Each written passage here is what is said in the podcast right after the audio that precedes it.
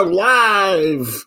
Live para mais uma dose, dose número 197. Estou muito entusiasmado. Hoje é sexta-feira, dia 18 de junho de 2021. Independentemente do dia que vais ver isto, o que importa é que isto está a ser transmitido em direto para o mundo neste incrível. Ganda Maria Antónia, bem-vinda à dose, amiga. A dose de hoje não podia calhar em melhor altura. Hoje vou falar sobre empreendedorismo e sobre empresas, nomeadamente quem tem empresas, quem tem grandes equipas, ou pequenas até, não interessa a quantidade de colaboradores. Quando digo grandes equipas, digo também equipas na sua estrutura, na grandeza da sua estrutura. E a dica de hoje vai essencialmente, a dose de hoje vai essencialmente para essas pessoas. Ganda Patrícia, bom dia, amiga, bem-vinda à dose. Como estás, pá? Gosto de ver-te por aqui, pá, muito bom. Então vamos lá. a dica de hoje tem exatamente a ver para aquelas pessoas que têm grandes empresas, grandes na sua, na sua estrutura, na sua qualidade.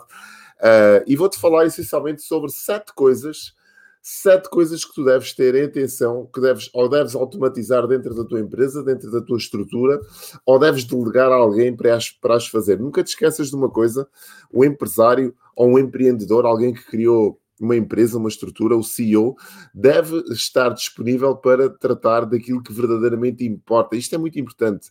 E muitas pessoas, às vezes, muitos empresários, muitos criadores de negócio, montam o um negócio e deixam de ter um negócio. Eles são o negócio.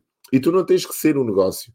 Ou tu tens um negócio ou tu és um negócio. Nunca te, nunca te esqueças disto. Um, o dono do negócio é uma pessoa que deve estar sempre disponível para pensar no negócio, na evolução do negócio, na multiplicação do negócio, na escalada do negócio. Só assim é que tu consegues te libertar financeiramente uh, e temporalmente também, e geograficamente, se for o caso, de, do teu negócio. E consegues levar o teu negócio para outro nível de rendimentos e de resultados. Isto é muito importante.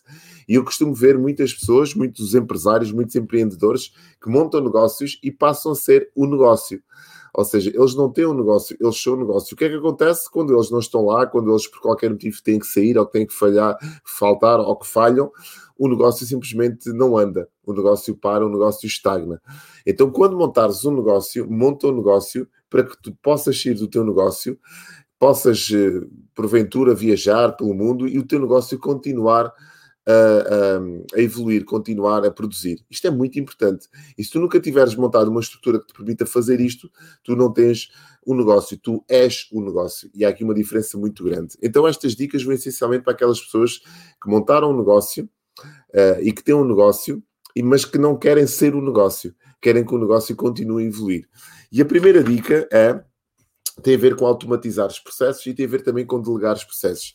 E a primeira dica é responde, arranja sempre alguém que responda às mensagens dos teus clientes. Esta é a primeira dica e é fundamental. Eu costumo ver pessoas que têm negócios e elas próprias é que fazem esta, este envio de, de, de informações a quem solicita informações. E não faz sentido. Não é o dono do negócio que tem que fazer este trabalho. Isto é uma função para, ou nós automatizamos, temos um CRM com um chatbot ou um, um, um sistema de email marketing que nos permita, em, de, de forma automática, responder aos e-mails, às respostas das pessoas, ou nós temos alguém que delegamos para aquela função específica que é responder às, solicitações do nosso cliente. Isto é muito importante. Tu não podes ser essa pessoa, tu tens que delegar esta tarefa.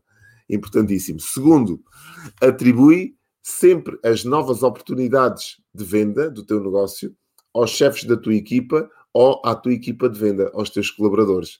Normalmente o que é que eu vejo? Vejo os donos do negócio a quererem responder às solicitações de venda. Porquê? Porque eles dizem assim: não, não, isto, as vendas é comigo, pá, eu é que sei, eu é que posso fazer, eu é que tenho aquele dom, aquela sensibilidade. Não é verdade.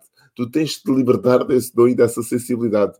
Tu não és pago para vender. E além disso, se tu delegares esta tarefa, estás a alimentar a tua equipa comercial, estás a dar um alento à tua equipa comercial estás a entregar novas oportunidades e a tua equipa comercial vai se sentir motivada para continuar a trabalhar.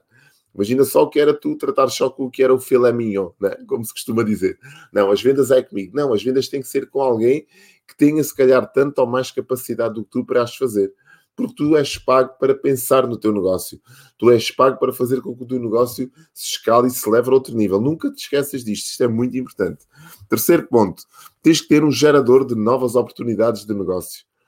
Fundamental isto. E provavelmente poderá até passar por uma estratégia de marketing digital bem estruturada. Teres uma estratégia bem estruturada, com uma máquina de fazer novos contactos, por exemplo, sei lá, anúncios em redes sociais, anúncios em Google AdWords, por exemplo, uh, teres uma boa uma equipa que te faça esta, esta máquina de novas oportunidades chegarem para o teu negócio. Isto não pode, só, não pode só depender da sorte, do acaso ou do tempo ou da economia. Não pode, nunca. E hoje em dia, mais do que nunca, nós temos forma de fazer isto acontecer. Ter sempre uma máquina a gerar novas oportunidades de negócio e novos contactos de negócio. Mesmo quando nós cá não estamos em frente, por exemplo, a um computador. Fundamental. Quarto passo uma forma simples e automática de avaliares a satisfação do teu cliente. Fundamental. Como é que tu podes medir o, a tua, as tuas operações se tu não sabes se o teu cliente está satisfeito com o teu produto ou serviço? Isto é fundamental. As pessoas não medem a satisfação do nosso cliente. E o cliente é quem nos dá as indicações certas para nós devemos levar o nosso negócio. Fundamental isto tens que, tens que ter uma forma. O, o, cliente tem que perceber, tem que ter algo onde possa registar o que está a correr menos bem e o que está a correr bem também. Não é só o livro de reclamações que funciona. Tem que haver um formulário, tem que haver qualquer coisa que tu possas entregar à pessoa para que ela responda. o que é que você acha? O que é que acha do nosso atendimento? O que é que acha do nosso produto? O que é que acha do nosso serviço? O que é que correu bem? O que é que correu menos bem? O que é que alterava? O que é que melhorava? Muito importante este feedback para que o teu negócio continue a evoluir. Quinto passo, saber o que fazer com os novos currículos, com as novas, as novas pessoas que têm interesse em trabalhar contigo e colaborar contigo. Eu costumo ver uh, empresas a receberem currículos e não darem resposta uh, a esses currículos, a não dizerem nada. Ah, agora não precisamos desta malta. Não. O recrutamento tem, o recrutamento tem que ter um departamento próprio. O, o, o recrutamento tem que ter um procedimento. Tem que haver alguém que trate dessas pessoas que um dia tiveram interesse em trabalhar contigo.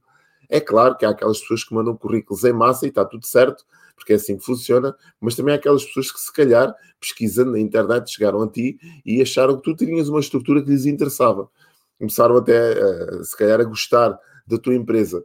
E, e tu tens que perceber, nunca menosprezes um colaborador, um colaborador que se identifica com a tua identidade, com a tua empresa, porque é este que faz a diferença. São os tais intraempreendedores, aqueles empreendedores que operam estruturas já existentes e que fazem grande diferença dos nossos resultados, que vestem a camisola, que estão lá e às vezes até têm desempenhos melhores que os donos das próprias empresas. Muito importante isto. Sexto passo, lembra-te sempre dos aniversários dos teus clientes. Fundamental, uma coisa tão simples pá, e que hoje em dia se consegue fazer de forma tão prática como registar a data de aniversário.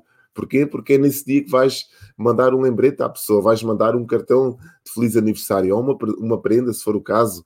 Até um simples e-mail. Toda a gente gosta de receber felicitações no dia do seu aniversário.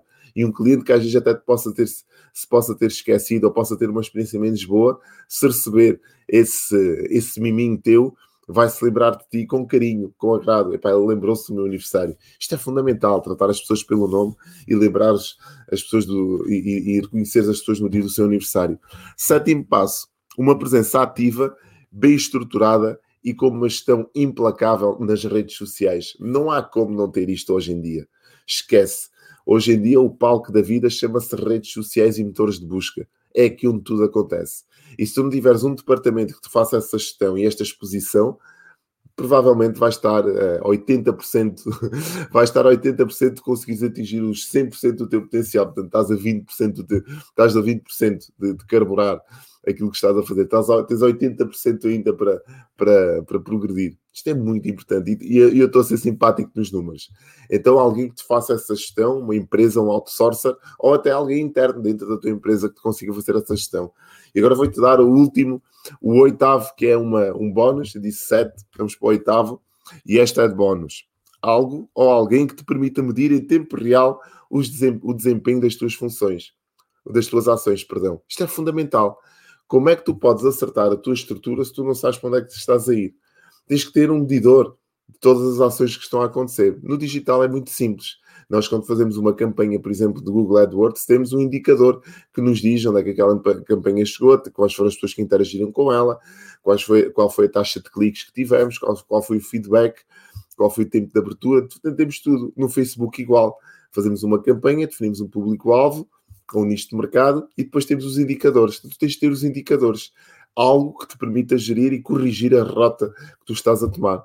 Fundamental isto. Espero que tenha feito sentido para ti. Não vou estender esta dose muito mais. Uh, estou de volta na próxima segunda-feira. Desejo-te um fim de semana assim daqueles espetacular e que tenhas o resto do dia assim incrível. Se achaste que aqui está uma dica ou há uma mensagem que possa ajudar mais alguém, ajuda-me a partilhar esta dose com mais pessoas. Comenta também, faz-me chegar as, teus, as tuas um, as solicitações, temas que tu gostaste de ver aqui abordados, porque não, pá, fala-me disto, fala-me do outro, pode ser que eu traga aqui um tema que vá ao encontro da tua expectativa. E vemos na segunda-feira. Tchau!